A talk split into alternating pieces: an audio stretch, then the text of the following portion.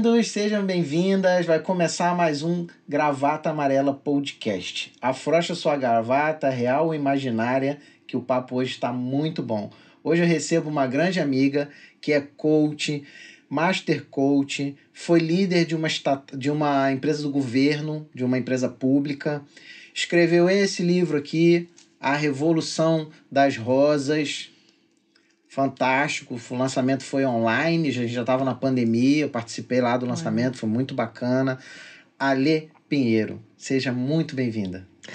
Obrigada, Ricardo. Queria agradecer primeiro pelo convite de estar aqui no podcast Gravata Amarela, que para mim é uma honra participar de mais um trabalho seu e eu estou muito feliz de estar aqui. Espero poder contribuir. Que bom. Eu conheci a Alê que ela foi fazer um curso que eu tinha, uma formação de palestrante. E hoje ela arrebenta da palestra, faz várias coisas online, grava vídeos e não era assim. Não ela, era assim ela, e tem o seu dedo aí, né? Eu tenho muito orgulho de ter ajudado você a vencer essa dificuldade de falar em público, de falar para a câmera e tal. E é, é uma das alunas mais dedicadas que eu tive e que eu tenho muito orgulho. Da, aquela equipe que estava com você porque vocês foram além, vocês decidiram fazer o próprio evento de vocês para poder praticar a palestra, porque não tinha palco para vocês ainda que estavam começando e fizeram um excelente evento. Parabéns, ficou na história e inclusive eu palestrei lá também, vocês me convidaram para palestrar. Eu fiz questão de palestrar e assistir a palestra de cada um. Ale, fala um pouquinho para mim de como, ah, gente, pelo amor de Deus, tem que agradecer os patrocinadores, não posso esquecer os apoiadores. Sem eles não dá para fazer projeto.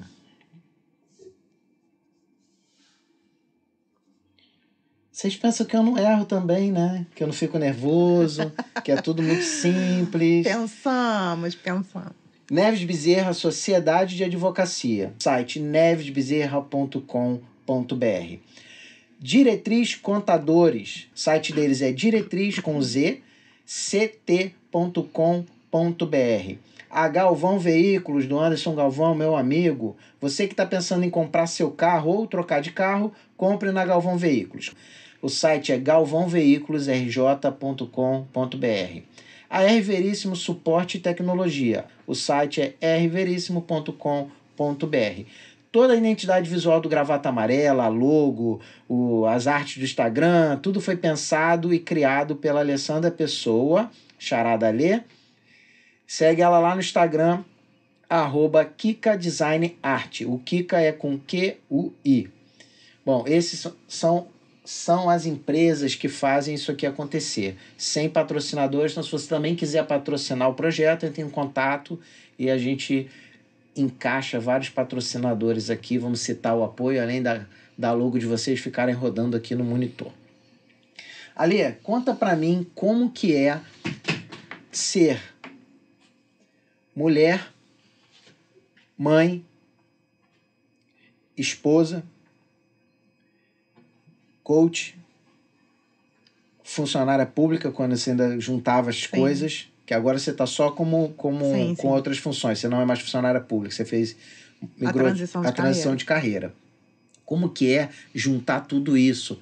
Porque as pessoas acham que a, a, a mulher ela é dona de casa, por exemplo, não trabalha. Ela é dona de casa, é o famoso, antigamente chamava do lar, não trabalha.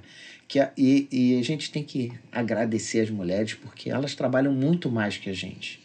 A gente acumula muitas funções, né? Então, na verdade, nós somos muitas em uma. Então, é, é, é punk quando você decide fazer uma transição de carreira mas ao mesmo tempo é possível você colocar em prática tudo aquilo que você sonhou. Então, para quem olha de fora, pensa que é praticamente impossível, né? Você fazer dar conta de tudo, fazer tudo ao mesmo tempo. E na verdade, se você estruturar, que foi o que eu fiz, se você estruturar isso durante um tempo, você consegue colocar tudo em prática. Mas é claro que você precisa angariar aí uma rede de apoio, né? Você precisa é, conversar com as pessoas no seu entorno, no seu que estão ali no seu dia a dia, esposo, filho, marido, é, mãe, né? Aquela rede de apoio que te cerca para que em algum momento você vai precisar desse apoio, vai precisar desse apoio. Mas é possível. é possível. Só que, assim, as pessoas têm uma ideia de empreendedorismo conto de fadas, né? Assim, ah, pozinho de perlim pim pim, Que pensou, vai lá, aconteceu, deu certo. E na verdade é uma construção. Então, é, eu vou te dizer da minha experiência no, no início, né? Foi realmente assim. É, punk pensar que eu ia pedir demissão, porque, como era uma empresa pública, como você falou, é, não era servidora estatutária, então era pedir demissão mesmo. Depois de 22 anos de é, trabalho concursada numa empresa sólida do cenário né, nacional, gigante, e que me davam um suporte. Uma né? uma me certa dava estabilidade. uma certa estabilidade, aquela estabilidade a que a gente sabe estabilidade que... que... a gente cresceu ouvindo nossos pais falarem que era muito importante. Exatamente. Ou falam ainda. É, falam ainda. Mas, de qualquer forma, é, eu fui muito feliz dentro dessa empresa por, por muitos anos. E ali, mesmo sendo seletista, mesmo sendo funcionária, a gente acumula muitas funções. Então, assim, para quem é mulher e mesmo a que não empreende ainda, que ainda é CLT, que seja, ela já acumula muitas funções. Então, estando ali, é, cuidando da casa, cuidando dos filhos, marido, e aí todo mundo pensa que o trabalho de casa ele se faz sozinho, né? Porque a Sim. mulher, todo mundo fala que é do lar, ela não trabalha, não, ela é do Não, lar. é. Então, assim, as- esse- essa Ela, cultura, ela ainda continua ela acorda só pra louça lava, louça a lava. casa arruma. tudo sozinho, né? Entendeu? Não precisa Então, gerenciar não. a, a secretária do lar, não Pois precisa é. cuidar dos filhos. Então, mesmo a mulher que não empreende, né, ou que está decidindo ainda por fazer aquilo que ama, e a gente vai chegar lá daqui a pouquinho, mesmo essa que trabalha fora, que é funcionária de alguma empresa, ela já acumula muitas funções. Então, a gente precisa ter um olhar né, carinhoso, de ajuda mesmo, porque não basta ter só carinho, né? A gente também precisa de ajuda para quem está ao redor dessa, dessa mulher, porque é, é uma jornada árdua. Muitas, muitas das vezes, essa mulher ela sofre por acumular muitas funções, mas é, acaba não falando, não reclamando. Por quê? Porque já está intrínseco que é o trabalho da mulher, né, pela sociedade como um todo. Então, é sempre uma voz que é muito interessante levantar essa questão né, da mulher que é dona de casa, que é do lar, mas que também trabalha fora, que também é mãe, é, e ela acumula essas funções assim de uma forma muito intensa. Então, Eu, acho, eu acho interessante é, que mesmo com tudo isso, as mulheres estão dando um show no empreendedorismo. Nossa. Os números estão aí para provar. só agora, dentro da pandemia, agora em março, na Global, é, uma revista que. que A GEM, é, isso. Global Entre Entrepreneur Management. Ma- Isso. Mas o meu inglês é péssimo, É, mas foi- é isso aí. Mas é, nessa, nessa publicação, 40% é, das mulheres começaram a empreender dentro da pandemia. Então, é, o que eu estava conversando um pouquinho antes, né, com a, com a Rai, Uhum. é que a gente começa a enxergar que dentro da pandemia as primeiras a serem mandadas embora, né, das empresas foram as mulheres. Até porque os filhos começaram a ficar online. A preocupação dos empresários, dos donos das empresas, é de que essas mulheres, por muitas vezes, iam precisar ficar se ausentando do trabalho por conta dessa mudança repentina que a pandemia trouxe não entendem. não entende, e aí quem é que vai ser mandado embora primeiro? Entre um homem e uma mulher, vai ser uma mulher. Então, a maior parte das mulheres é, foram mandadas embora, embora dentro da pandemia. Com isso, elas precisaram dar um jeito, é aquele famoso, né? Eu preciso me virar. E aí eu vou me virar como se não tem emprego? Se tá todo mundo demitindo. É, eu vou fazer alguma coisa que eu sei fazer muito bem. E aí entra aquela história que a gente já conhece. Eu vou começar a empreender, mas vai ser do jeito que dá. Vai ser Sem na cara e na coragem, sem planejamento, planejamento, sem, Sem uma reserva financeira, sem conhecimento, sem saber precificar um produto, né? Sem ter apoio, muitas das vezes sem ter apoio, porque as pessoas acham, não acreditam que aquilo Sim. vai dar certo. A maioria das pessoas não acredita. Pois é. E aí, dentro desse cenário, a gente teve a maior parte das mulheres empreendendo aquilo que elas sabem fazer. Se por um lado a gente tem, olha o meu sorriso, se por um lado a gente tem a dificuldade da pandemia, né? Um monte de mulher raçuda aí correndo atrás, né, para colocar dinheiro na mesa, porque muitas delas são chefes de família, Sim. são sozinhas, têm filhos, têm mães que dependem delas. Se grande parte, por um lado, começou no sufoco, por outro lado, elas estão descobrindo que podem empreender os seus talentos. E isso é mágico. Isso é maravilhoso. Isso é maravilhoso. E por isso o sorriso no meu rosto. Sim, aqui arrepia, ó. Porque quem é quê? empreendedor se arrepia. Exatamente. Porque quem é sabe o que passou e sabe. Porque É sofrido, mas é gratificante. Exatamente. A gente às vezes fala assim, eu trabalhei, né, assim como você também trabalhou. Eu trabalhei por mais de 20 anos numa empresa em que a gente tinha metas muito ousadas, às vezes metas até Inalcançável. inalcançáveis, né? Que causava muito sofrimento, causava muita cobrança e essa cobrança é, era por muitas vezes refletia na saúde, refletia num, né, numa Uma série série, de de, de fatores.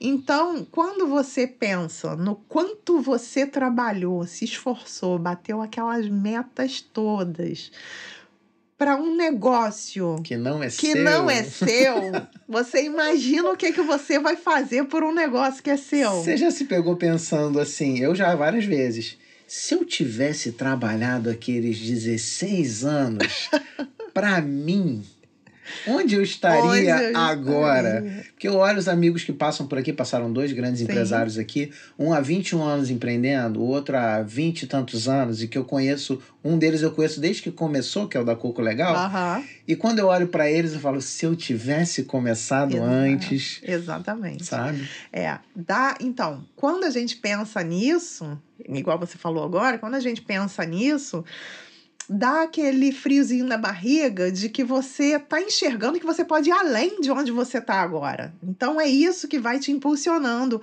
a cada vez querer ajudar mais pessoas, a cada vez progredir mais, adquirir mais conhecimento. E aí a gente fala que eu costumo falar que quando você começa, o bichinho do empreendedorismo me picou e dali para diante, você só pensa com a cabeça ah, de novas ideias, de empreender novas ideias, de empreender novos projetos, de colocar a sua mensagem para o mundo, e não é só a sua mensagem, é aquilo que você pode contribuir para o outro. Né? Aquilo que você vai agregar na vida do outro. E eu vi isso lá atrás quando eu decidi empreender. Né? Não foi da noite para o dia, como eu fiz uma transição de carreira planejada, afinal de contas, eu, eu precisava me sentir. E aqui, é aquele negócio que muitas pessoas travam com a falta de segurança em dar um passo, o próximo passo. Sim. Né? E as pessoas não se sentem seguras, porque ah, para que você tenha um retorno financeiro, você precisa é, começar. Então, assim, eu comecei a empreender quando ainda estava Na empresa. concursada na empresa. Eu então, também, meu caminho também foi assim. foi planejado. Porque, e, e eu nunca vou falar para uma pessoa. Larga tudo e vai empreender. Larga tudo, monta a tua empresa que seu produto é maravilhoso. O produto dela pode ser maravilhoso, mas vender não depende só do produto dela, Sim. né? É uma série de fatores. E é muita responsabilidade com o sonho das outras pessoas você fazer Exatamente, isso. frustrar. Inclusive é o que você faz hoje, né? Você Isso. realizou o seu sonho de empreender, de toda a questão da mulher envolvida nisso. Sim, E hoje você ajuda outras mulheres, principalmente pelo que eu vejo do seu trabalho, são mulheres. só mulher. Que você ajuda mulheres a tirar o sonho do papel. Exatamente. Você não ajuda financeiramente e tal, você ajuda a pessoa a montar o seu plano, De a se negócio. programar, a se preparar para se desenvolver. Isso é gratificante pra Muito. gente que, que eu que fomentei empreendedorismo durante muito tempo, que vivo nesse meio, Sim. eu que montei treinamentos e vejo pessoas como você que não falavam para uma câmera e hoje falam. Então, quanto a gente impacta na vida do É. outro para sempre. E você faz isso que mexe muito mais do que eu fiz com você, você mexe com sonho. Como que está sendo essa trajetória de pegar o sonho e abraçar e Aham, cuidar do minar. sonho da, da outra pessoa? E depois ver esse sonho brotando, né, ali.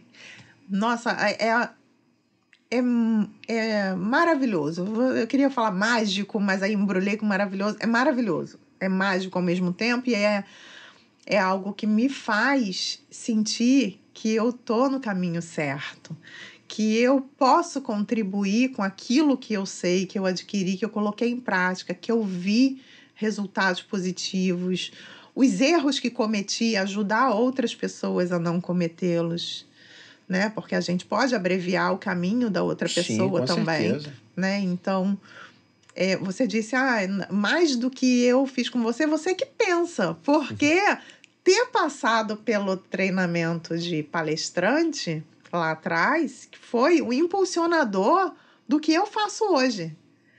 Hoje eu não abriria a câmera e gravaria um vídeo sem antes apagá-los, apagar o vídeo por 50 vezes, pelo menos. Então, E não é um processo, não estou falando do, do relação ao curso, desculpa te interromper. Não é um processo sem dor também. não. Eu me lembro que foi dolorido para você, tanto empreender, mas foi dolorido para você ouvir as coisas que eu falava, foi Sim. dolorido para você. E muitas vezes a gente, para fazer a outra pessoa empreender, a gente tem que tocar em pontos que não são, não é para Sim. ser tocados. Então, como que, que é isso? Como você está lidando com isso? tocar nesses pontos, Ricardo, eu, eu entendo que a gente cresce na dor, né? É muito bonito quando você faz alguma coisa e dá tudo certo, mas quando tem algo que dá errado e você precisa ouvir o feedback, né? Você tem um mentor, você tem uma pessoa que sabe mais do que você, que já passou por aquilo, que pode te orientar, como foi o caso lá do, né, do, do curso. É, você precisa ser resiliente, tomar pancada, dar sacudida, absorver, ter a humildade de reconhecer que você realmente precisa mudar aquele ponto e aí você empreende aquela nova ideia ou aquele novo, aquele, aquele novo ensinamento. E eu acho que foi muito isso. Trabalhei essa dor lá atrás contigo, em mim, aprendi como fazer e agora eu replico isso em outras pessoas. E tem sido muito gratificante perceber que aquilo que eu ensino dentro da mentoria, né, para mulheres empreendedoras iniciantes ou que já empreendem, que eu tenho tanto ah, as meninas que já empreendem como as meninas que ainda vão empreender. Meninas, mas tem de várias idades, tá? Todas são meninas para mim. Sim. É, então, assim, é, fazer isso e ver que tem um resultado positivo e saber que no dia seguinte, no mês seguinte, ela está conseguindo alcançar aquele objetivo que ela já não que ela não estava alcançando antes, que ela está conseguindo gravar um vídeo que ela já que ela não gravava ainda, que ela está conseguindo fazer a, a mensagem da, do negócio dela chegar da forma como ela quer ser vista pela audiência dela, porque não é da forma como a gente quer, é a forma como nós queremos ser vistos, como a nossa mensagem vai chegar para o mundo, mas como esse mundo vai entender a nossa mensagem. Então, isso é prazeroso demais. Trabalhar com esse tipo de orientação tem me dado muitos momentos felizes, assim. Né? É punk dentro da pandemia, você vê que a gente quer colocar a gente, né, todas nós mulheres, a gente quer colocar os nossos sonhos em prática e muitas vezes somos tolhidas por algum ah, impedimento, que pode ser financeiro, né? Às vezes você não está com a condição financeira para empreender naquele tamanho que você gostaria, mas você pode começar pequeno e crescendo durante a jornada. Então, entender isso, fazer com que elas entendam esse processo, que elas não precisam estagnar, esperar juntar sei lá, 5 milhões de dólares para poder começar a empreender, porque vai precisar de dinheiro. Não, começa com o que você tem hoje, com as armas que você tem, com o dinheiro que você tem, com o conhecimento que você tem, cresce durante a jornada, porque vai ser muito mais prazeroso do que ficar estagnado. Porque as pessoas acham que tem gente que está sempre esperando o momento certo, o recurso certo, o dinheiro, É. nananana, e depois que Isso. você, você falou do bichinho do empreendedorismo te morde, e você fala, não, eu não tenho isso, eu não tenho isso, eu não tenho isso, eu não tenho isso, mas eu tenho uma boa ideia, eu tenho disposição e eu vou fazer esse negócio acontecer. É isso. E, só que essa virada de chave nem sempre é tão simples. Eu vejo muita gente falar mal de coaching, falar que coach é balela, que o coach não sei o quê. O coaching realmente está vulgarizado e está ridicularizado por alguns péssimos profissionais. Exato. Mas o coach mudou muito minha cabeça nesse sentido. E tenho certeza que mudou a sua Mudou a também. minha também. E, porque o coach te dá essa virada, às vezes, de chave, porque o cara, às vezes, percebe um detalhezinho que Uhum. você não estava percebendo. Sabe? É E- exato. e- inclusive, a gente casa nessa história porque a gente fez a formação de Master juntos, lá do Exato. Beto Chaves. É. Ah, Beto, um grande abraço, um grande amigo. Fizemos a, a formação de, de Master. Master Coach, que é para você, teoricamente, poder formar outros coaches. Mas Exato. para a gente serviu muito mais como um aperfeiçoamento. Sim. E todos nós saímos de lá maiores do que éramos, Muito maior. com o famoso coach tão criticado. Mas para mim foi uma virada. Aqueles foram cinco dias, eu não lembro Foram, mais. acho que cinco. Acho que cinco ou quatro, É, quatro dias, dias. internados num hotel, fazendo treinamento Experiencial, né? Uma coisa experiencial. É, teve uma noite que praticamente viramos a noite sem dormir. Exato. E várias vivências que abriram, viraram várias chaves. Sim. Então eu acho que, que o, o teu papel nessas, pessoas, nessas mulheres que te procuram, além de tudo isso, além de botar o coach, além de falar da sua experiência de migrar de carreira, além de, de toda a parte técnica, tem um ponto importantíssimo, que é o, o famoso que falam hoje, lugar de fala. Você tem lugar de fala, Sim. você é mulher, você viveu as dificuldades que você hoje ensina. Tem algum exemplo de alguma aluna sua, claro, sem citar nome, em que o marido tra- atrapalhava, em que a família não acreditava, ou que tinha um machismo envolvido, ou que tinha uma falta de consciência do poder da mulher? Tem. Não vou citar nomes, é Sim. óbvio. Mas tem sim. É... Inclusive mais de um. Mais de um. Mas eu vou falar de um específico. Uma mulher incrível, com muitas ideias avançadas em relação ao empreendedorismo, com é, estudo, com conhecimento sobre empreendedorismo, mas tinha medo de colocar vários projetos em prática. É, precisou haver um. Não é uma ruptura né, familiar, mas eu acredito que tenha havido, dentro desse relacionamento, uma virada de chave por, por parte dela de que ela pode colocar as ideias, os sonhos dela em prática e ela pode e deve se sentir feliz com isso e não culpada, né? Porque muitas das vezes a mulher nessa situação em que não tem o apoio do marido, e era o caso dessa menina, é, ela se sente culpada de estar fazendo algo que não agrada o marido. Mas o sonho é dela. Onde que fica o sonho dela nessa Fica história? tolhido para Para caber na vida do outro se né? encaixar. Para se encaixar na vida. E eu não tô fomentando aqui discórdia familiar. Sim, Não. Eu tô fomentando aqui que ambos tem o direito de, também de serem felizes. Exatamente, que ambos respeitem o sonho que é do outro. Até aqui o sonho é meu, daqui para lá o sonho é dela. Tem sonhos que são individuais. O meu sonho de empreender é um sonho individual. Meu marido, um concurseiro, você conhece? Concurseiro desde que nasceu, faz concurso desde os 14 anos lá para EPICA, Epic, essas escolas de especialistas aí de tudo que você imaginar. Ele é concursado. Nós nos conhecemos dentro né, da empresa onde a gente era concursado juntos. Hoje ele já saiu, já está em outros concursos. Mas eu precisei mostrar para ele, ensinar a ele o meu ponto de vista sobre o empreendedorismo, sobre aquilo que me fa fazia o meu coração bater mais forte, pulsar, sobre esse frio na barriga que eu tô sentindo agora de fazer esse podcast, sabe? O frio na barriga de entrar no palco, de pé quebrado, na minha primeira palestra para 80, para 100 pessoas. Você tava lá. Então, é esse frio, esse bichinho do empreendedorismo, esse frio na barriga, essa mola propulsora do empreendedorismo que me move.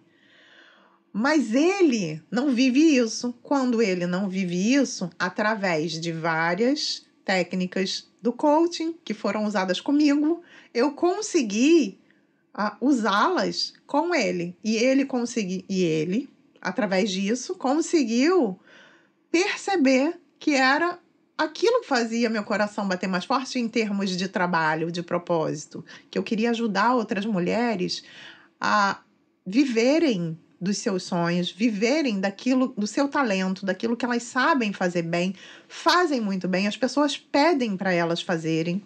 Tem, tem muita gente que, que sabe fazer um brigadeiro maravilhoso. E todo mundo da família pede, quando vai fazer festa, pede para ela fazer. E ela faz de graça. Isso é um negócio. Isso é um negócio, né? Ela poderia ter aberto uma brigadeiria. Ela tem um negócio e não sabe. Exatamente. Então, quando meu marido entendeu, ele passou a ser minha rede de apoio. Então, a gente também, né? E aí cada um tem a sua parte dentro dessa história, né? Nós mulheres precisamos colocar a nossa fala para quem interessa, para que essas pessoas que nos rodeiam também entendam o que que você quer colocar em prática, o que que você espera disso, qual é a sua visão de futuro, né? Qual é a sua missão? Não tem missão, visão e valores da Sim. empresa? Você pode trazer isso para sua vida, qual é o seu propósito? E eu me descobri dentro do coaching. Uhum. Foi na minha primeira formação de coaching que eu descobri o que, é que eu queria fazer para a vida.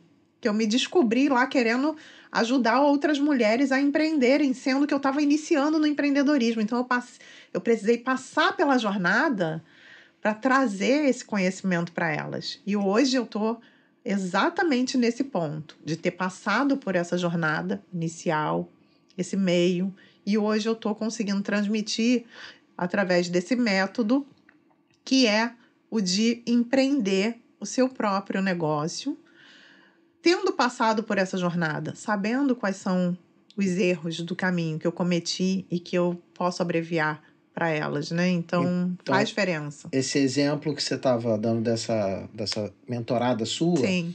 É, é mais comum do que parece. Do, do homem se ressentir com a mudança de, de escolha da esposa, Sim. ou se ressentir com ela ganhar mais ou estar fazendo mais sucesso Também. que ele. E aí você, você criou um método para lidar com essas situações e empoderar as mulheres, Exa seria isso? Exatamente. A gente, dentro desse trabalho voltado para o negócio, né, voltado para o, empre... o negócio, né, o, o empreendimento dela, também é trabalhado técnicas de coaching, porque essa mulher precisa se empoderar, ela precisa estar forte para conseguir ultrapassar essas barreiras que ela vai encontrar pelo caminho, seja familiar, seja de amizades que vão se afastar dela, porque é, quando ela começa um negócio, ela se diferencia das outras pessoas, ela saiu da zona de conforto, isso incomoda. Né? Várias amizades ficam pelo caminho, por quê? Porque talvez ou não tenham interesse mesmo de ficar próximo, ou talvez essas amizades elas se incomodem com o fato dessa mulher estar seguindo em frente. Então ela começa a se sentir muito sozinha. Quando ela se sente muito sozinha, ela fica fraca, né? Então, dentro desse método que eu utilizo, né, na mentoria, essas mulheres, elas se empoderam de quem são, daquilo que sabem fazer muito bem.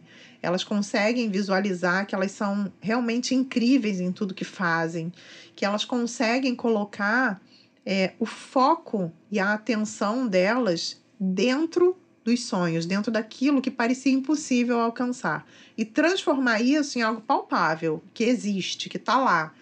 Então, essa semana, foi, antes de ontem, não foi ontem, é, eu estava numa sessão de mentoria, e eu faço, né, através de videoconferência, né, Sim. né, óbvio.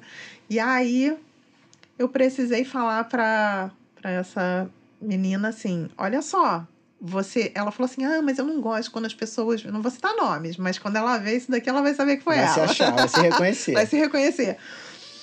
Eu não, eu não gosto quando me chamam de empresária. Falam, já vai empresária. eu falei para ela: falaram isso? Pois é, você fala assim: nossa, que legal, você já viu meu empreendimento? Segue lá no Instagram. Olha aqui, minha rede social é essa. Tô muito feliz que você viu. Por quê? Ela não se empodera do fato de ter um negócio, de ser uma empresária, de ser uma empreendedora. Ela acha que se ela se empoderar disso, ela vai ser pedante, ela vai ser metida, porque é isso que as outras pessoas estão falando para ela ao redor dela. Isso tentando a colocar um nível abaixo, como se ela não fosse merecedora, né, de ser uma empresária, de ser uma empreendedora de sucesso. Então eu falei, olha, a resposta precisa ser diferente. Você precisa se empoderar disso porque você já é uma empresária, você já tem um negócio. Então, eu encontro muitas meninas dentro desse trabalho é, com essa mazela, com essa culpa, né? E isso, e nisso, eu, o coaching foi maravilhoso. Ele, assim, não serviu só para mim, para minha vida. Eu consigo trazer dentro desse cenário, um conforto para essas mulheres é, saberem que elas podem se reconhecer como empresárias, sim, como empreendedoras, sim. Sucesso é relativo. O que, que é sucesso para mim? Pode não ser. O que é sucesso para mim pode não ser sucesso para você. Sim. Então elas podem se sentir, sim, empreendedoras de sucesso. Porque sucesso para ela pode não ser uma conta com mais de 100 mil reais todo mês na conta. Sucesso para ela pode ser um reconhecimento. Nem para todo né? mundo sucesso é dinheiro. Exatamente. Então, a nossa relação com o sucesso, a nossa relação com o empoderamento, ela precisa ser mais, ami mais amistosa, mais amigável. E essas meninas, elas vêm muito machucadas do mundo. Elas vêm muito machucadas dentro da própria família. Vêm muito machucadas por não serem acreditadas, né? É, quando elas colocam a ideia delas para quem quem quer que seja, para uma amiga às vezes, para um parente, até para o próprio marido. Então, assim, eu fui muito feliz que o meu conseguiu entender naquele ponto de mudança, naquela virada de chave que eu tive. Eu fui muito feliz quando ele entendeu, né? Quando eu consegui colocar isso de uma forma que para ele é, seria possível entender aquilo e virou o meu maior apoiador. Que é importantíssimo. Que é importantíssimo você ter pessoas que te apoiam durante a jornada, porque a jornada empreendedora. É solitária. É solitária e principalmente para as mulheres. Principalmente para as mulheres. Por quê? Porque além de tudo, a gente é mãe, a gente é dona de casa, a gente é a lavadeira, a passadeira, muitas de nós somos, né? Outras têm alguma ajuda.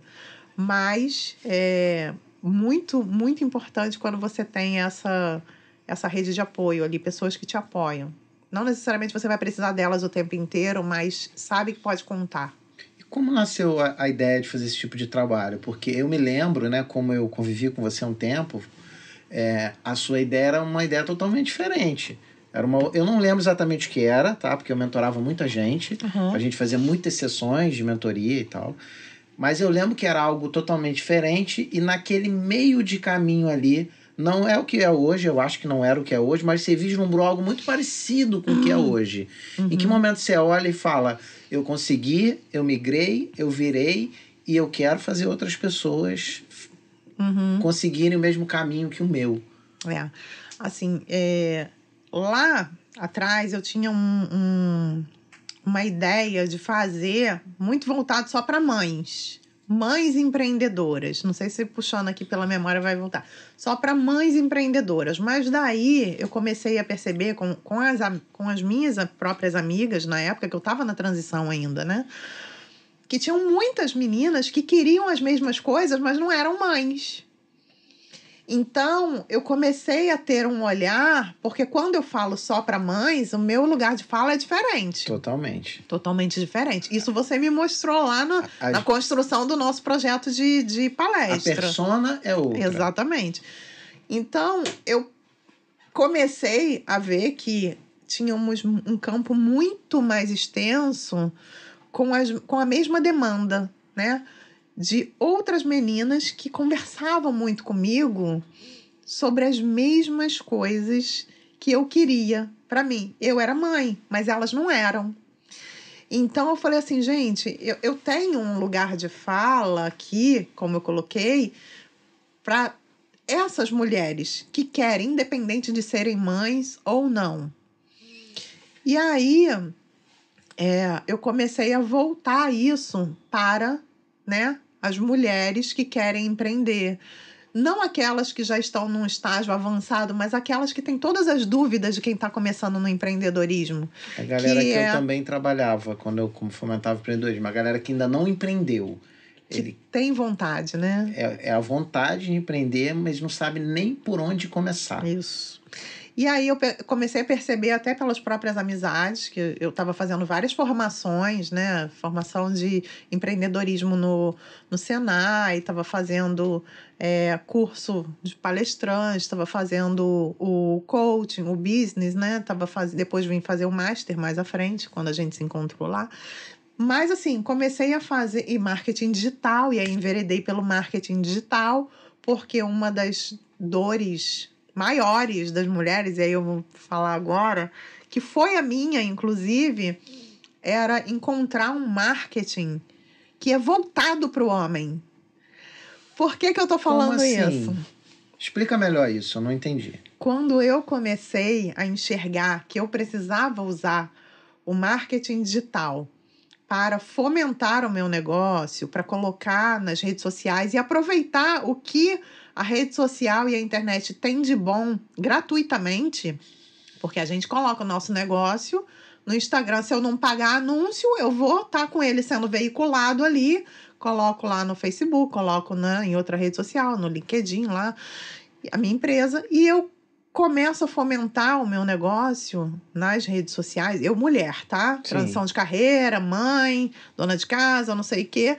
E aí eu encontrei um cenário dentro do marketing digital e eu fui fazer várias formações de marketing digital, inclusive estou terminando uma pós-graduação esse mês. Eu lembro que você fez Conrado. Fiz Conrado, fiz Érico Rocha, né, o Fórmula de Lançamento, fiz o Paulo Faustino, que é de Portugal, mas deu uma a primeira formação dele, de, da turma dele de Deixa marketing digital. interromper e fazer um adendo. As pessoas que, que as coisas acontecem muito fácil, mas olha a quantidade de formação que a Lê fez. A Lê fez coach, fez formação master, foi de Érico Rocha, Conrado Adolfo, palestrante e por aí vai, business coach.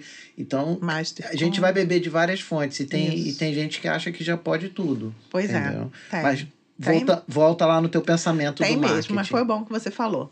E aí, esse, esse cenário que eu encontrei por que, que eu falei que ele é voltado para o mundo masculino? Porque era um tal de você tem que postar 50 stories por dia para fazer sucesso, para o seu negócio fazer sucesso. Você tem que postar fazer dois posts por dia para o seu negócio poder crescer. Você tem que ter mais de 10 mil seguidores para poder botar o arrasta para cima. Você tem que. Era um tem que que parecia que eu era escrava da rede social que eu não conseguia dar conta daquilo, isso me causava um imenso sofrimento. Assim, gente, como que as pessoas estão crescendo e eu não consigo fazer um post? Porque a minha filha está chorando, porque a comida está no fogo, porque eu tenho que trabalhar fora, que eu ainda sou funcionária CLT, porque eu tenho que ficar até duas horas da manhã para poder conseguir fazer a minha arte e aí eu tô dormindo em cima. Quantas vezes eu dormi lá, cochilei em cima do, do, do, da mesa do computador? E aí eu chego e encontro esse marketing patriarcal, sabe? Do homem que chega e vai lá e faz, porque ele tem que fazer aquilo, ele vai lá e faz, porque ele não tem outras demandas. Ele dita o método porque aquele método é interessante. Exatamente. Atende ele, mas não atende a, a, teu, a tua é, realidade. A minha dor. Então, e aí eu falei assim, gente, não precisa ser assim. Eu vou crescer de uma forma um pouco mais lenta, mas eu vou crescer. Não vai me causar um sofrimento incrível, um sofrimento exacerbado, se eu fizer diferente do que eles estão falando eu preciso me reconhecer mulher, eu preciso me reconhecer multitarefa, porque nós quando a gente está fazendo muitas coisas ao mesmo tempo, nós não somos só multipotenciais. A gente tem muita. Agora é um tal de é, multipotencial. E somos. Muitas mulheres são multipotenciais. Elas têm várias potencialidades, elas têm, sabem fazer muitas coisas muito bem. E elas podem sim explorar isso. Eu acho maravilhoso, tá? Essa, essa fase da multipotencialidade. Mas na época eu era multitarefa. Eu tinha muita tarefa, muita tarefa, e eu não dava conta desse marketing. Então, muitas mulheres hoje chegam para empreender e elas encontram agora talvez um pouco mais porque as meninas que lá atrás quando eu comecei é, eram do marketing já eram grandes e falavam que era tudo é, tem que isso, tem que aquilo, e elas também falavam isso, agora elas estão, elas mudaram, muitas mudaram de posicionamento, muitas já estão falando que precisa ser um marketing de acolhimento para a mulher. O que, que é isso? É você entender que a realidade de uma é diferente da realidade da outra, que a realidade da mulher é diferente da realidade do homem, que o tem que que o homem consegue fazer, consegue colocar em prática, não vai ser o que a mulher vai conseguir colocar em prática, porque ela tem outras demandas. Então, eu consegui, dentro desse trabalho, colocar um marketing que funciona para nós, mulheres. Uma orientação voltada para esse marketing de rede social que acolhe aquilo que você consegue fazer e não aquilo que você tem que fazer. Então, dá para crescer dá para crescer sem sofrimento. Talvez você não cresça é, na proporção que você imagina com menor tempo, mas é um crescimento constante. O meu perfil tá crescendo, todos os dias ele cresce mais um pouquinho, mais um pouquinho, orgânico. Meu perfil, meu perfil orgânico tá crescendo. É, eu tenho clientes, as clientes chegam para mim e eu não coloquei um anúncio. Eu não coloquei um anúncio do meu trabalho. Pago, Procura orgânico só orgânico. Vai lá e vê se tem, né? Não tem. É uma indicando a outra, é uma comentando As clientes vêm para mim por indicação. As indicações vêm de clientes que já estão sendo atendidas. Elas indicam outras, falam para amiga, né? Passam o meu número para amiga, ela entra em contato, a gente faz a primeira reunião. E ali, essa a minha agenda já está ficando para os meus horários, porque eu moro em duas cidades, né, Ricardo? Sim. Eu te falei, né? Você eu moro no interior, no sítio. Depois da pandemia, tive Covid, quase morri e tal. E aí a gente ficou meio neurótico, a gente foi para o sítio. Ficamos quatro meses direto lá e depois passamos a morar em duas cidades, no Rio e lá no sítio, em Saquarema. Então, metade, quatro dias lá no sítio e três dias aqui no Rio. Você fica final, quinta, sexta, sábado, domingo lá? Fico sábado, domingo, segunda e terça. E o resto vem para cá? O resto vem para cá. Né? Então, e tô assim desde então, tá? Desde março do ano passado. É, março, abril do ano passado. Que foi logo depois que eu fiquei doente, que fui curada. E aí a gente manteve isso funcionando até hoje. E eu consigo atender essas meninas dentro desses horários, né? Com planejamento e tudo mais. E elas estão chegando, tá chegando mais gente. Então dá, gente, para crescer sem esse sofrimento do marketing do tem que. Sim, que você devia ter uma frustração absurda de Muito. falar, cara, por que que fulano consegue e a ciclana, que sou eu, não consigo, não consigo. porque isso aqui não atende a minha, a minha a realidade. Minha entendeu? De, de tarefa. A gente é. tem pô, amigos que são alucinadamente loucos, trabalham 20 horas por dia, o cara faz tudo, o cara não tem um secretário, não tem um assessor, pois não tem é. nada. E, Surta, e, eu falo, né? gente, isso, isso não é vida é, para mim. Não é. E essas mulheres que, que chegam, elas estão chegando e encontrando nesse, no perfil, né, tá ali, encontrando lá no meu perfil do Instagram é esse conteúdo que mostra para elas que é possível e como é possível. Porque não adianta só eu falar que é possível. Eu tenho que mostrar como. Tem muito conteúdo gratuito lá que fala como é possível. Tem muita coisa legal que dá esse suporte gratuitamente. E tem também o trabalho que é pago, que é remunerado. Claro, você precisa. Né? E aí a gente consegue juntas, e eu vejo cada projeto lindo nascendo, Imagino. sabe? Cada projeto lindo nascendo, e a gente consegue trazer. E tem os depoimentos delas lá, todo mundo quiser ver. E, e a gente consegue mostrar para essas mulheres que elas são capazes. E elas, no, no final, né, já no meio do trabalho, elas já se reconhecem capazes.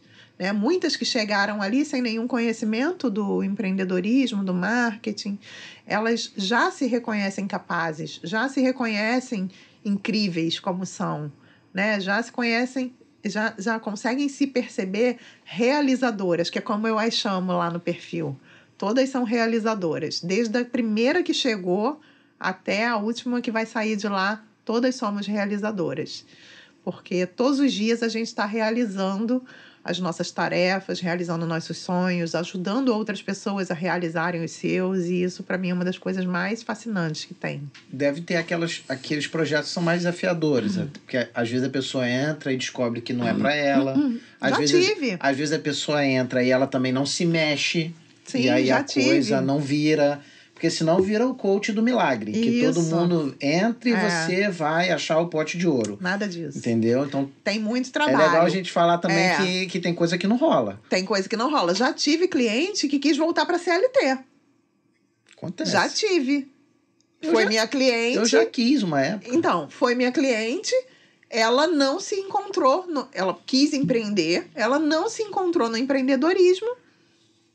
Não rolou. Não era. Ela dizia que, nossa, eu me sentia mais feliz trabalhando com as diretrizes de outras pessoas. E ela voltou para a CLT. Então, assim, é, é possível? É possível para quem quer. Para quem quer trabalhar. Não adianta eu falar, mostrar que é possível, porque não é fácil. Eu nunca falei que é fácil, gente. Não. Eu falo que é bonito, é bonito. Realizar sonhos é bonito. Mas nunca que é fácil, porque não é fácil. Não, você vai abrir mão de algumas Você coisas. vai abrir mão de algumas coisas. Eu, no início, dormia muito pouco. Eu não sei se você lembra, a gente tinha até uma piada interna lá do grupo de amigos que a Alessandra não dorme nunca. Eu dormia muito pouco para conseguir fazer a minha transição de carreira. Eu fazia me- seis mentorias por noite. Às vezes era meia-noite, eu estava fazendo mentoria com o telefone pendurado na orelha. As pessoas não sabem como é louco. E eu não Pois é. fazia porque eu. Era porque eu precisava fazer aquilo ali financeiramente falando. Você se Eu comprometia. fazia porque eu tinha um tesão fudido de depois olhar e ver uma Lê fazendo vídeo realizada e tal, mas é muito cansativo. É cansativo, né? Então, eu acredito que, assim, as pessoas, as mulheres, como eu trabalho, né? Como, eu já tive clientes homens, tá? No, já fiz trabalhos com homens. Mas hoje, atualmente, eu só atendo mulheres. Eu, ia perguntar isso. É, eu só atendo mulheres. É, eu, elas precisam querer. Não adianta eu querer por elas, né? Não adianta você querer que eu faça alguma coisa se eu não quero fazer, né? Então, assim, elas precisam querer. E isso fica muito claro na nossa primeira reunião, no nosso primeiro entendimento. Elas precisam querer. Então, o quanto você está comprometido? Aquela grande pergunta que a gente faz no início, né? Das sessões de, de curso, que a Sim. gente. É, o quanto você está comprometido com a realização do teu sonho de empreender? Cara, se você não tiver 100% comprometido, não vai rolar. Porque eu não posso estar mais comprometido. E eu tô 100% comprometida com o teu sonho. Só que eu não posso Mas fazer eu por não você. posso fazer por você. Né? Eu não vou fazer por você, porque eu tenho outros afazeres que vão ajudar outras pessoas a também realizarem os seus próprios sonhos. Então, assim, eu tô aqui para te ajudar. Eu tô aqui como um direcionador, né? Como aquela pessoa que vai te orientar. Mas quem tem que fazer é você. Né? Quem, quem, e esse entendimento elas têm que ter desde o início. Elas têm de- desde o início porque é muito conversado, muito falado. Inclusive, eu faço posts direto falando sobre isso. Né? Porque é uma forma de conscientizar. Não adianta eu querer por ela se ela não quer. Não adianta eu querer pelo Ricardo se o Ricardo não quer. Teve alguma situação de, de, de alguma mulher que o marido interferiu negativamente?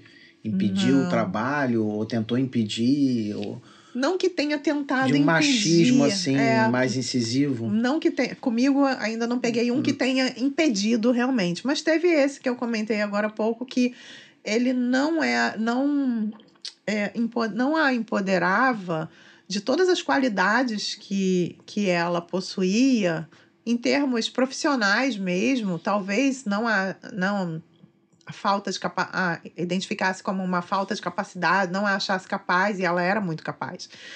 É, e isso enfraquece, isso diminui, isso vindo de uma pessoa que se ama é muito complicado, né, de lidar. Então, é, deixava, fazia com que ela não colocasse todas as ações em prática. Então, procrastinava, sabe? É, tinha que fazer alguma. Tinha que, que envidar algum esforço para fazer alguma coisa, não fazia. Por quê? Porque estava sendo puxada para trás. Porque se ela não fizesse, se não desse certo, ele estava certo. Caramba. Entendeu? Ele estava certo. Até que ponto essa mulher é, ela estava consciente disso? Talvez não tivesse consciente né? E aí a gente entra numa seara muito perigosa. Muito, tem um muito, limite tem, ali até onde tem você uma pode linha ir. tênue entre até onde eu posso ir e até onde eu não posso ir. Eu não posso ser o estopim para uma separação, Exatamente. né? Então, é, até que ponto ela estava consciente, eu não vou saber te dizer. Sim, Porque não era a seara onde eu ia entrar sim. tá? Eu Sim. tenho um, um limite de trabalho, eu trabalho a parte de negócios, a visão de negócios, o empoderamento de quem ela é, de quem, né? O autoconhecimento. O autoconhecimento. O outro. É o não, outro. O outro é o O outro. outro é o outro. O outro é o outro. Fala um pouquinho, Ale, do projeto do livro. Como foi o projeto? Como foi escrever o primeiro livro? Como É. foi o primeiro neném? É sempre o mais Nossa, bom, importante. né? É muito bom. Esse Inclusive, eu livro. trouxe o meu para você, o primeiro. Aí, O primeiro que eu lancei. que legal. Ele é segunda edição. Eu vou querer autografado. Tá? Eu não gosto de autografar É, livro mas eu gente quero. importante, porque Eu quero. tá bom, sim senhora, seja feita a sua vontade. Obrigada. Fala do projeto do Tá. livro um pouquinho. O livro, bom, o livro eu fiz o meu dever de casa. Já vou falar que dá certo fazer o dever de casa em relação às redes sociais, tá?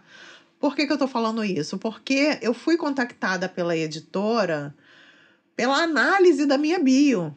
Alguém da Caramba. editora estava analisando a biografia do Instagram de várias coaches do Brasil inteiro.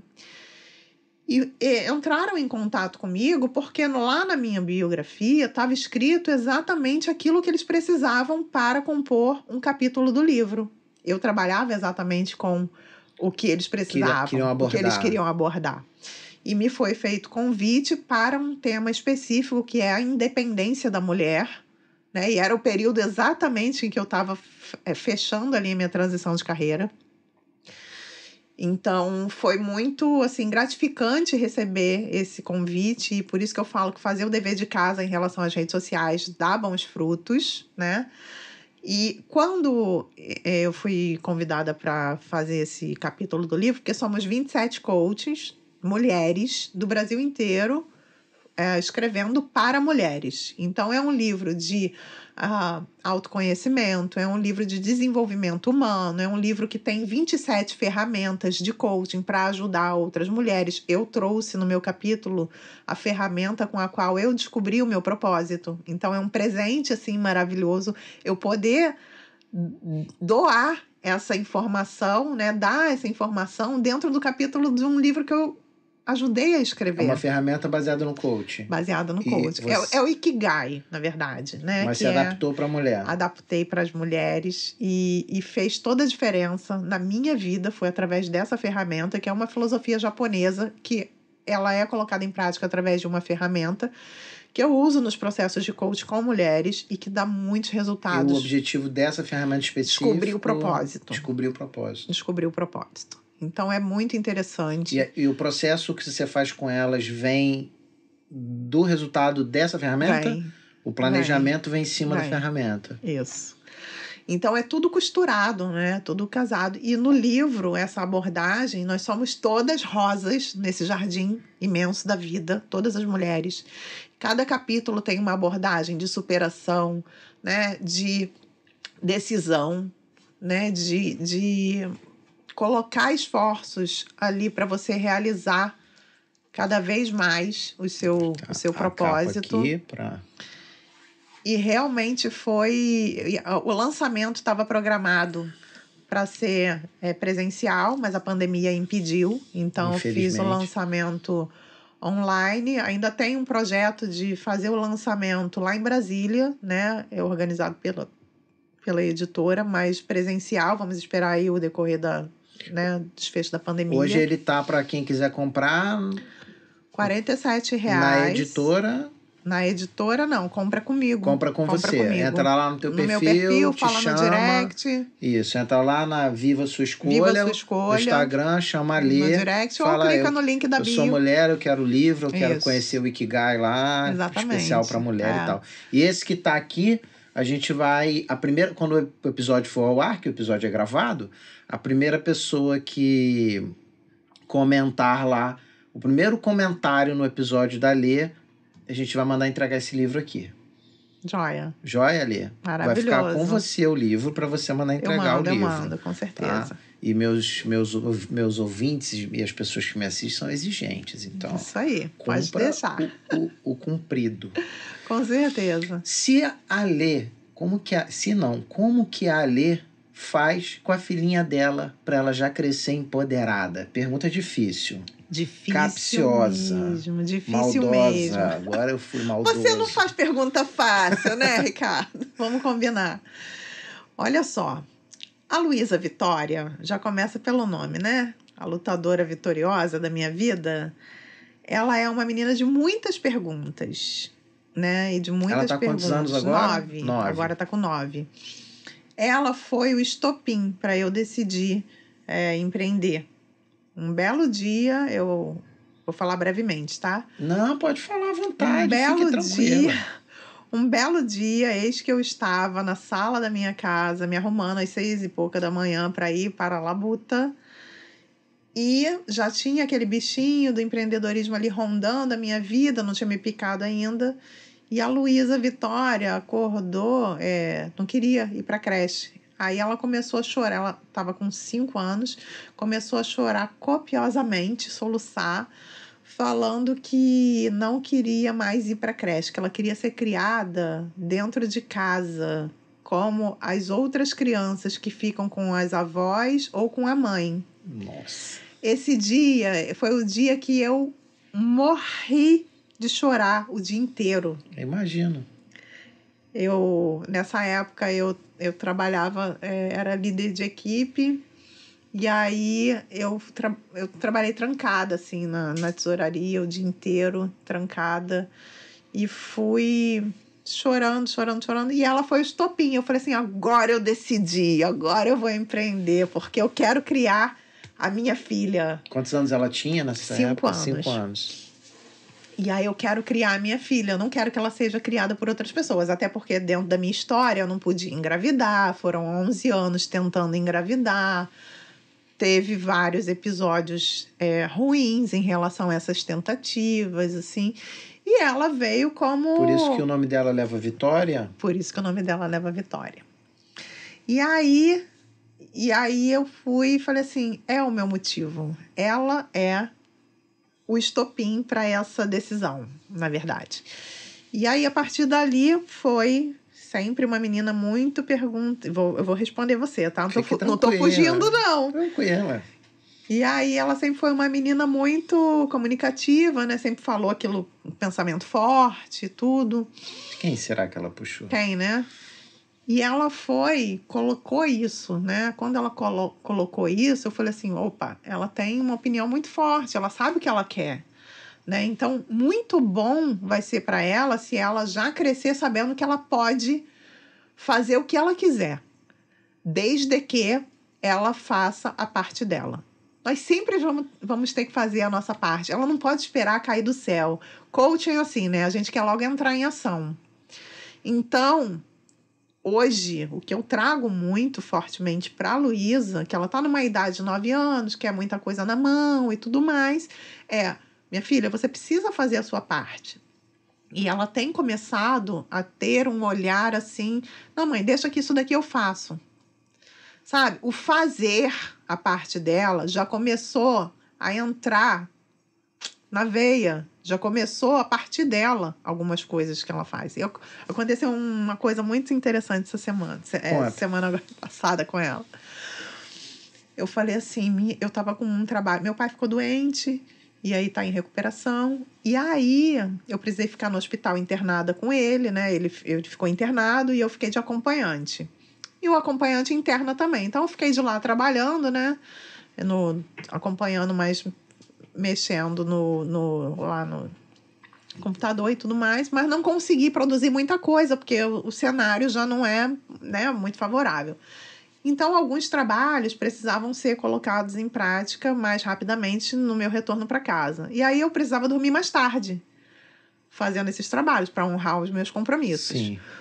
E aí eu fal... ela falou assim: mãe, fica aqui comigo, eu quero ficar mais perto de você. Eu falei assim: ai, minha filha, hoje a mamãe não vai poder, porque a mamãe ficou com o vovô. Agora a mamãe tem que fazer o, o- honrar os compromissos, tem que entregar vários trabalhos amanhã. Então eu vou ficar até uma, duas horas da manhã produzindo. E eu ainda tenho que lavar a louça. Falei para ela. E ela foi lavar a louça. Ela falou assim: não, mãe, pode deixar que a louça eu lavo. Essa é a minha parte. Eu falei, gente, olha que Olha, legal. que ser humano que eu tô construindo. É, assim, eu não precisei pedir para ela, sabe? Porque em, outra, em outros tempos eu teria que pedir. É uma construção. Criança sempre vai ter, né, aquela parte, ah, eu não quero fazer isso, ah, eu não quero. Tem sempre alguma coisa que eles vão colocar como impedimento para fazer algumas coisas.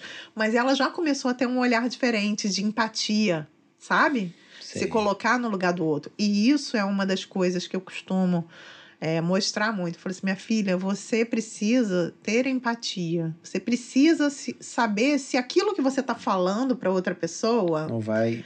não vai ferir. Você gostaria de. Hoje aconteceu uma coisa, esse é até engraçado. Conte.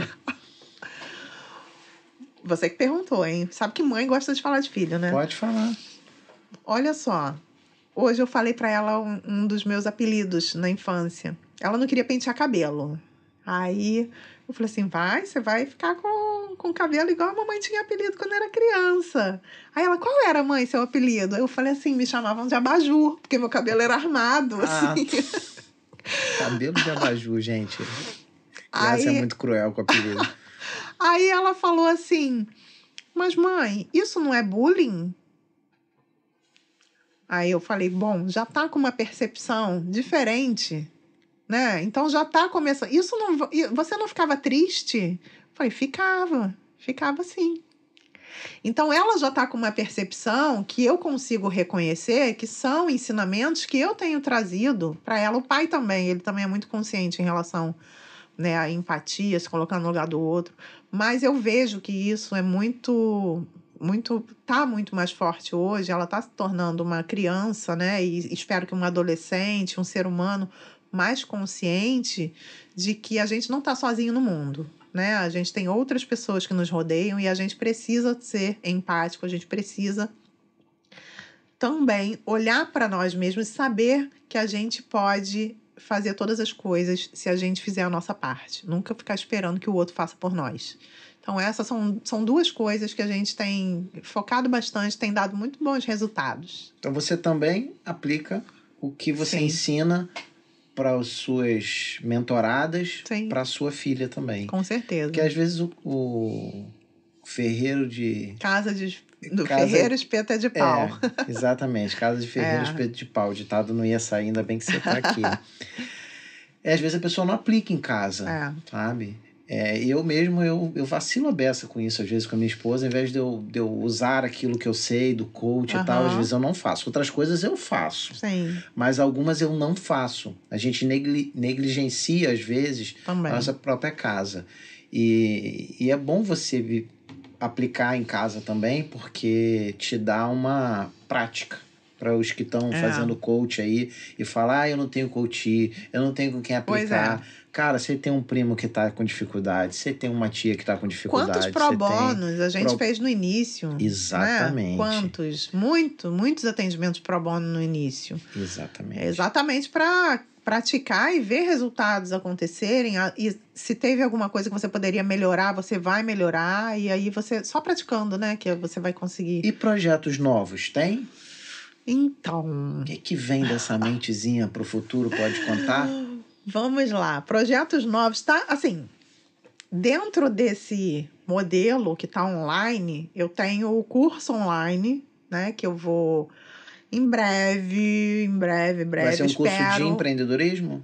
Muito voltado para a rede social, para o empre... como você trazer a sua comunicação negocial para suas redes sociais, tá? Então é voltado para a empreendedora iniciante que não sabe mexer em rede social, que ela precisa construir uma comunicação que passe a mensagem do negócio dela da forma como ela quer que a persona dela que a enxergue e enxergue o negócio dela como a solução para os problemas que existem na vida daquela pessoa, ou como algo que se é um produto, né, se é algo que ela aspira é, comprar, aspira ter, né? E aspira conhecer. Então, assim, é o desejo é, é para que esse, esse trabalho dessa comunicação negocial ele é para trazer essa comunicação como um todo, visual, de texto, de fala, sabe? De colocar a comunicação do negócio, porque é isso que faz a, a, a roda girar faz a conexão. O que faz a conexão é o relacionamento entre as pessoas. Não adianta eu aparecer e começar a falar coisas que não tem nada a ver com aquilo que eu vendo, com aquilo que o meu negócio produz.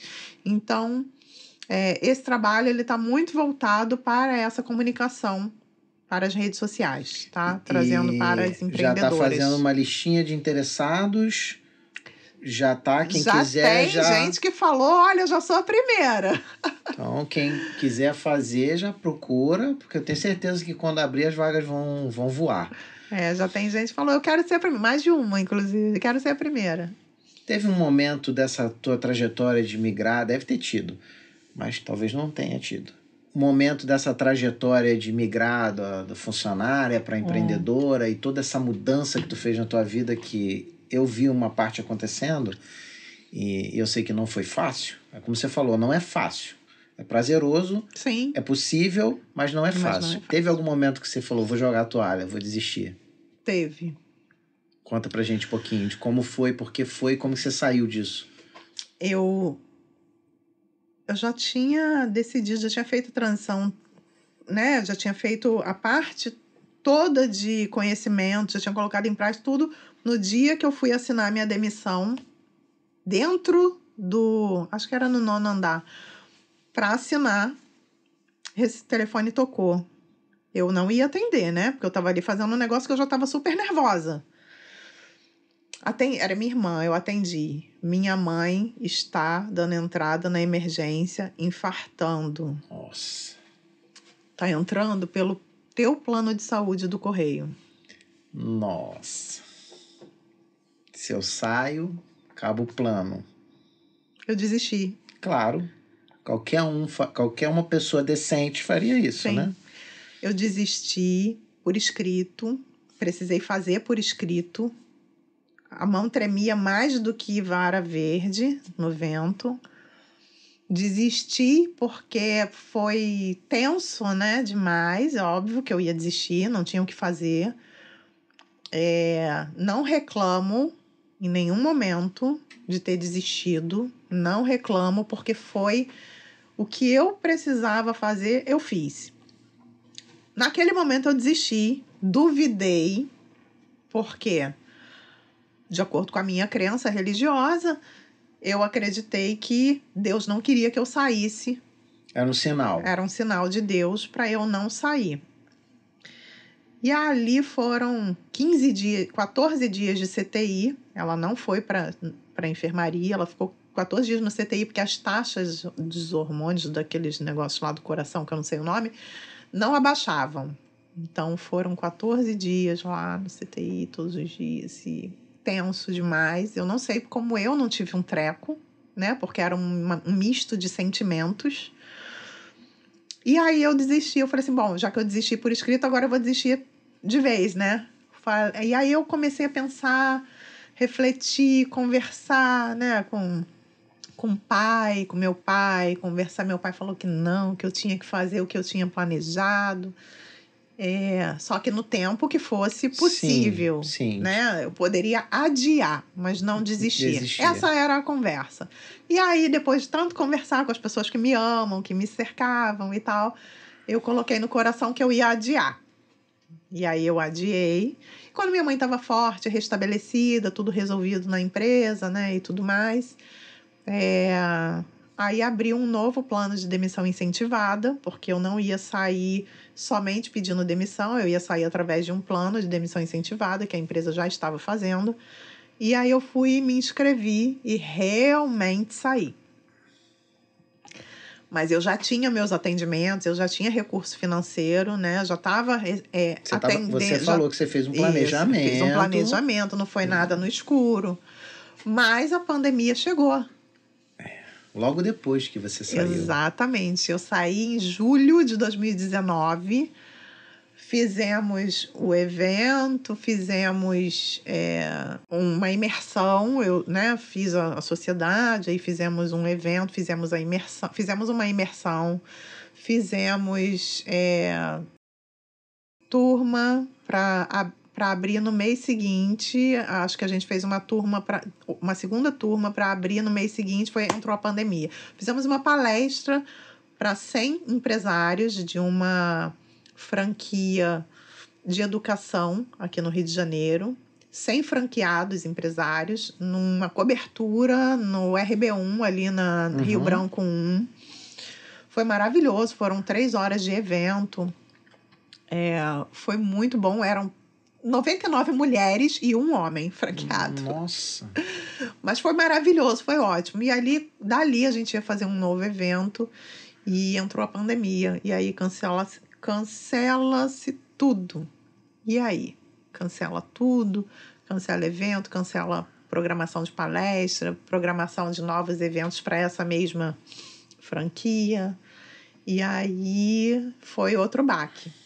Foi outro baque. Imagino. Porque logo depois eu peguei Covid e fiquei 40 dias trancada dentro de um quarto. Né? Só piorando, piorando. 25% dos pulmões acometidos pela doença, Nossa. falta de ar, saturação caindo. Foi um foi punk. Marido com Covid dentro de um quarto, a Lê dentro do outro quarto, Luísa mandada pro interior para ficar com a irmã lá no interior, longe da gente. E a gente só se falava da porta, assim. Então foi Nossa. punk, porque era o início, né, da Sim, pandemia. ainda não se mas já sabia tava nada. com mil mortos na Itália. Sim. Então todo dia eu achava que eu ia morrer, todo dia eu achava que eu ia morrer. Punk, O que você tirou de, de bom dessa experiência péssima? que a gente não pode é, entregar os pontos, que a gente não pode desistir, que tem, é, tem ali, dentro do caos, tem uma oportunidade. A oportunidade que eu enxerguei dentro desse caos que se instalou ali com a pandemia, eu doente e tudo mais, é que eu consegui expandir os meus atendimentos online. É, dali para frente, com a pandemia, quando a pandemia chegou, que eu precisei cancelar os eventos presenciais, tinha programação de fazer uma palestra para 100 pessoas e tal, que, que na época já era muito legal, que a gente precisou cancelar tudo isso. Foi um baque, porque eu falei assim, gente, e agora? Eu vou trabalhar com o quê? Se eu só sei trabalhar aqui no presencial? Só sei não, né? Só tinha feito os eventos grandes presenciais. E eu não estava pretendendo, naquele momento, trabalhar só online. Eu estava expandindo para o presencial, turmas de alunos, imersão de Tudo empreendedorismo. estava voltado pro presencial. Tudo voltado para o presencial. E de dentro desse caos que se instalou, a oportunidade que eu vi é de ficar mais voltada para a família, porque a gente acabou, né, ficando muito mais junto, Luísa muito mais junto em casa, e eu consegui expandir os meus atendimentos depois de curada, né? Porque aí Sim. fiquei neurótica que fiquei Sim. que ia pegar covid de novo, fiz trocentos testes, mas depois que voltamos Eu dessa neura, A Luísa. É, o depois- pai e a mãe doente ao mesmo tempo. Pois é. E a minha enteada, a, a Tamara, ficou com ela, que foi um anjo, assim, maravilhoso, né? Todo suporte na escola, tudo, tudo. Tamara pegou as coisas tudo emboladas e desembolou tudo, resolveu tudo com a Luísa. E é um anjo maravilhoso nas nossas vidas. E aí, isso foi expandindo, né? Assim, eu só atendo online. Eu não tenho nenhuma cliente presencial. Por mais que tenha clientes no Rio de Janeiro, eu não tenho clientes presenciais, são todas online. Eu não tenho expectativa de montar nada presencial por agora, talvez para o ano que vem, dependendo de como for o curso da pandemia, até por conta dessa estrutura que eu fico três dias numa cidade, quatro dias em outra. Que sendo online não te impede não de me nada. impede. Eu já trabalhei, é, já atendi no sítio é, sem, sem internet. Eu usava os dados do celular para atender. Então, de onde eu tiver, eu vou conseguir atender. Tendo ou não Wi-Fi, eu vou conseguir atender. E teu primeiro cliente nasce na pandemia, online. Nasce primeiro na online pandemia. nasce na pandemia. Nasce na pandemia. Primeiro online. E tá crescendo sem parar. E tá crescendo sem parar com indicações. Se você olhar o meu perfil, você não vai ver anúncio é, de. Olha, vai abrir a turma online. Vou fazer, tá? Vou fazer. É um projeto para logo. Eu nem, eu nem briguei, você É. viu, né? Vocês viram, É. né? Eu não briguei. Ela mesmo Mas que... você me olhou com aquela cara. Você não vai fazer. Pois é, vou fazer para logo. É um dos projetos que você acabou de perguntar, né? Tem o, o curso online, que é o que eu vou. que é, vai ser totalmente online, não vai depender de, do meu atendimento em sala de Sim, vai Zoom, ser as aulas né? gravadas e a Isso. pessoa vai tirar dúvidas Exatamente, plataforma. exatamente. E o ao vivo, lá, todo mundo dentro da salinha online, vamos lá tirar dúvida na hora mesmo, vamos falar, vamos interagir. Esse eu vou fazer para logo, é, mas presencial ainda não. Presencial ainda não. Então, o primeiro cliente online nasceu na pandemia, está expandindo, são clientes de indicações, porque as, graças a Deus, assim, as clientes já fazendo ainda o, o- a mentoria, elas já vão indicando amigas. Elas ainda estão fazendo. Sim, sim. Ainda nem colocaram tudo em prática, mas já estão vendo já mudança. sentiram confiança, já perceberam que mudou já já estão vendo alguma mudança e já vão falando: ah, vou chamar minha amiga para fazer. E aí e assim vem. Que é um indicativo muito bom Que de é muito sucesso, bom. né? é. Muito que é- tem sido muito bom. E, e é isso, assim. A, o, a turma online vai nascer logo. Acho que mês que vem a gente já vai fazer uma de, em comemoração ao mês das, das mulheres, né? Da, da, da- mês das mulheres, não. O, para falar sobre o câncer de mama, inclusive o livro. Novembro, Tem novembro rosa, né? Isso, tem várias histórias. Outubro, Outubro rosa. Tem várias histórias é, de superação aí no livro, né? E, e é isso. A gente vai falar sobre. Vamos fazer algum evento. E livro que solo? vem. Tem projeto? Tem projeto, mas ainda demanda mais um pouquinho de tempo. Mas tem projeto, sim. Tem projeto, é bom. Tem. É bom. Acho que você. Esse livro. Eu esse, acho que você deveria escrever, ir escrevendo sobre a experiência com as mentoradas para você fazer o livro. sim, sim. Porque essa é, experiência é muito forte. É sim. É, é é- me faz sentir aquele calor assim no coração, sabe? Saber que de alguma forma eu tenho conseguido com aquilo que era que é o meu propósito ajudar um pouquinho que seja cada uma dessas meninas que passam aí pela minha vida. Se a Alê de hoje pudesse dar um, um toque, um bizu, uma ideia para a Alê de 20 anos de idade, o que ela diria? Começa agora com o que você tem. Não espera fazer todos. Porque, assim, a pessoa que começa a estudar. Eu gosto muito de estudar, gosto mesmo, assim. E a pessoa, quando começa a estudar e ela gosta de estudar, ela vai fazer todos os cursos do mundo, né? E ela, quando ela é insegura, talvez ela queira fazer todos os cursos do mundo e deixar para começar só depois. Não façam isso. Comecem com o que você tem. Aprendeu, coloque em prática. Aprendeu, coloque em prática. Aprendeu, coloque em prática. Porque se você for esperar, sempre tem aquele gostinho assim de que, poxa, fulana, fulana colocou aquela ideia em prática. Eu que tive essa ideia, gente. Como é que ela descobriu essa ideia? Porque as outras pessoas também estão pensando. As outras mulheres, né? Eu falo isso para as meninas. Tem um monte de mulher pensando, gente. Mulher pensa que é uma beleza, mulher fala que é uma beleza. Então, assim, tem um monte de mulher junta aí no mundo pensando. Às vezes ela vai colocar, a, a moça ali da esquina vai colocar uma ideia em prática, ela nem tem tanto conhecimento quanto você, ela nem tem tanto know-how sobre aquilo que você vai falar ou fazer, ou sobre aquilo que vai construir, e ela coloca em prática com o que ela tem. E você, se vier depois, você passou um, um passo, né? Você ficou um passo para trás. Você vai colocar em prática, é óbvio, mas você poderia ter sido pioneira em alguma né, em algum empreendimento, você poderia ter tido né, uma, uma ideia que ninguém teve ainda e colocado em prática. E aí fica esperando, fica fazendo, não, vou fazer esse curso primeiro, vou fazer os três últimos cursos primeiro, depois vou fazer. Então, coloca em prática. Então, não procrastinar, começa logo.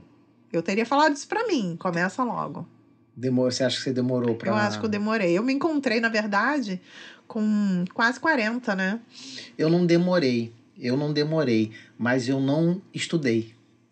Eu tinha muita vontade, queria empreender desde novinho, desde uhum. 12 anos eu já sabia que eu queria ser empreendedor. Sim. Mas eu fazia merda atrás de merda uhum. porque eu não buscava conhecimento. Eu Sim. achava que eu era autossuficiente. Entendi. Eu fiz isso aqui, eu vendi um picolé ali, ganhei dinheiro, pronto, eu monto qualquer coisa. Se quando eu comecei a dar aula eu brincava, várias pessoas ouviram essa brincadeira minha que eu falava: "Você dá aula de engenharia mecânica?" me dá 15 dias que eu dou. Uhum. Porque eu achava que eu podia fazer qualquer coisa. E não é bem não assim. Não é bem assim. Você pode fazer qualquer coisa. Sim. Mal feita. Você pode aprender a fazer alguma coisa, colocar em prática o que você aprendeu, mas você vai precisar buscar conhecimento. Exatamente. Você vai precisar aprender para poder colocar em prática. E assim, quando a gente coloca em prática sem saber, a gente dá muita cabeçada, né? Dá muita murro em ponta de faca que poderia ser abreviado esse, esse tempo de, de esse erro, né? Ele, esse tempo que você gasta ali dando esse murro, ele poderia ter sido transformado em algo é, que ia te ajudar a crescer. Se você tivesse buscado conhecimento. Não você, você, Ricardo, sim, digo sim, você sim, no geral. geral. Qual a maior dificuldade que você vê nas mulheres que te procuram? É, assim, a mais gritante? Tem uma ou cada uma tem uma, uma dificuldade diferente ou tem uma que é comum em todas as mulheres? Tem uma que é muito comum, não em todas, né? Porque aí vou estar generalizando. É, generalizando muito, demais. Mas muito comum que é eu não quero aparecer. Eu não quero aparecer é, para fazer o, o meu negócio. Ou eu tenho vergonha de aparecer no feed. Ou. E sempre tem a ver com a imagem. Sempre tem a ver com a imagem dela. É, que, que acontece? Tem muitas crenças, né, ali, que nos limitam de ir. É, são as famosas crenças limitantes. E elas existem realmente. A gente de sabe, fato. eu tive várias. Eu tenho várias ainda. É, ainda tenho também. Mas vai, eu vou trabalhando, né? Porque Sim. eu não quero conviver com elas pro resto da vida. Quando essas mulheres chegam, muitas chegam assim: olha, eu quero muito empreender, mas eu não sei se esse negócio de rede social é para mim porque eu não quero aparecer no meu negócio. Ela tem o direito de não querer aparecer no negócio dela. O negócio dela pode ser um negócio que ela vai fazer dar certo sem que ela apareça. Mas é muito mais complicado ela fazer esse negócio crescer, fazer esse negócio sem se relacionar com as pessoas. Porque rede social é relacionamento, o nome já diz, é social, é para você socializar. As pessoas estão ali para se divertirem, as pessoas estão ali para passarem o tempo, elas estão ali para se relacionar com outras pessoas. Se você quer empreender e você quer abrir o teu negócio, colocar na rede, usar a rede social a favor do teu negócio e não quer aparecer, é mais difícil. Não é impossível, mas é mais difícil. O que, que precisa ser trabalhado quando elas aparecem assim? E são muitas, né, que aparecem assim. O que precisa ser trabalhado? Autoestima elas chegam com a autoestima muito baixa, sabe? Acha que a imagem, eu não tô bonita, eu não tô. Eu não tenho idade. eu não tenho idade para isso. Ai, o que que fulano vai pensar? Ai, o pessoal da minha igreja vai falar o quê? Ah, e nossa, mas tem gente da família que vai sair falando que eu sou blogueirinha, né? Gente, ser blogueira ganhando dinheiro pra caramba, sendo muito feliz. Então, eu acho que quando elas entendem e aí é dentro do trabalho, né? Não tem como fazer diferente porque é mais intenso, é mais profundo.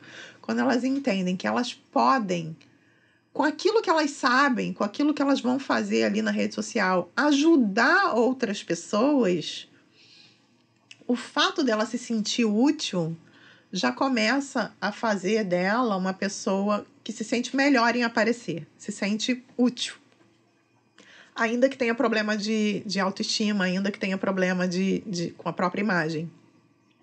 Porque ela se reconhece fazendo bem a alguém. Ela se reconhece é, não só fazendo aquilo dali por uma futilidade, ah, é porque eu quero aparecer, agora eu sou da rede social. Não, ela vê um motivo, um objetivo, ela vê que tem um resultado, que vai ter um resultado, que é promissor que ela tenha um resultado melhor se ela aparecer. Eu acho que isso é uma das, das coisas que mais acontecem. Mais acontecem, assim. Principalmente nós, né, mulheres, a gente tem muita cobrança com a nossa autoimagem. Lembra do cabelo? Lembro. Quer contar pra galera? Pode contar. A Alê, quando fez a formação comigo, ela não, não fazia vídeo, não porque fazia. Um, foi um custo para ela fazer um, um, vídeo, só ela e o celular, uhum. para me enviar, para eu analisar os foi pontos mesmo. que poderiam melhorar no curso de palestrante.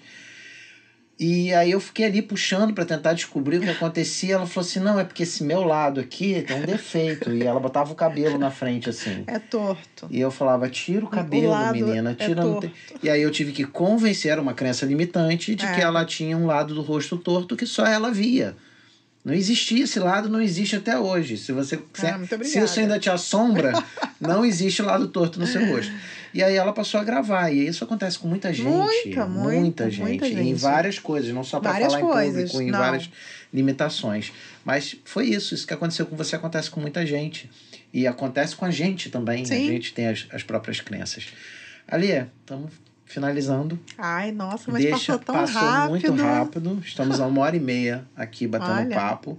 E é gostoso quando passa e a gente não sente. Verdade. Deixa a sua mensagem final sobre o seu livro, sobre o seu trabalho, qualquer mensagem que você queira deixar para as pessoas que estão te, que te assistindo. Em primeiro lugar, eu queria te agradecer pelo convite, porque eu... foi muito, muito legal. É a primeira vez, gente, que eu estou fazendo aqui um podcast.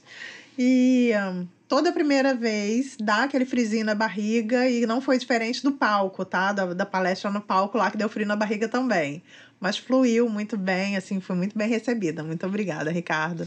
E eu queria falar para as mulheres, né, que muitas mulheres vão ver esse, essa, essa gravação, que é possível que você coloque os seus sonhos em prática, é possível que você é, tenha uma, uma, uma vida de acordo com o que você enxerga, de acordo com o que você deseja é, construir. Então, você precisa começar. Se, aqui, se eu dei aquele recado para minha, para Alessandra de 20, 30 anos atrás, esse é o recado que eu te dou hoje. Né? Não procrastina uma decisão. Você precisa ter um planejamento, sim, né? Eu não, não sou aquela pessoa que vai falar, joga tudo pro alto e vai. Eu, eu, eu acredito que planejar é muito bom para que a gente dê passos certos, mas eu acredito também que você precisa começar. Então, se é tirar o sonho do papel, então vamos tirar o sonho do papel. Se você precisa de ajuda, então eu estou aqui para te ajudar. De alguma forma a gente vai se encontrar né? Seja online, seja num vídeo com o Ricardo, seja onde for, a gente vai se encontrar para começar essa conversa. E é isso, conta comigo. Eu tô lá no Viva Sua Escolha, no Instagram, no Facebook também. E eu espero que essa conversa aqui hoje tenha agregado de alguma forma. Muito obrigado, Ali. Foi um prazer receber você aqui. Eu tava, eu precisava de uma mulher para falar no primeira temporada do podcast e eu não vi outra pessoa que não fosse você. Então Obrigada. eu falei, cara, ali tem que estar tá lá. A segunda temporada vai passar mais mulheres por aqui, mas a primeira eu queria que você estivesse aqui. Obrigada. E foi muito bom contar com você aqui, porque eu sei muito da sua história, passei uma boa parte da sua história, passou por mim. Sim. Não que eu tenha convivido muitos anos com você, mas aquele período que a gente Sim. conviveu, eu soube da sua história e eu sabia que as pessoas. E eu sei, tenho certeza que as pessoas vão amar, amaram assistir. Segue lá, Viva Sua Escolha, Dali, Gravata Amarela Podcast. Obrigado por vocês terem assistido. Curte, compartilha, passa para geral. Seja o mais fofoqueiro possível, mas para me ajudar principalmente. Obrigado por mais, por mais esse episódio que vocês assistiram.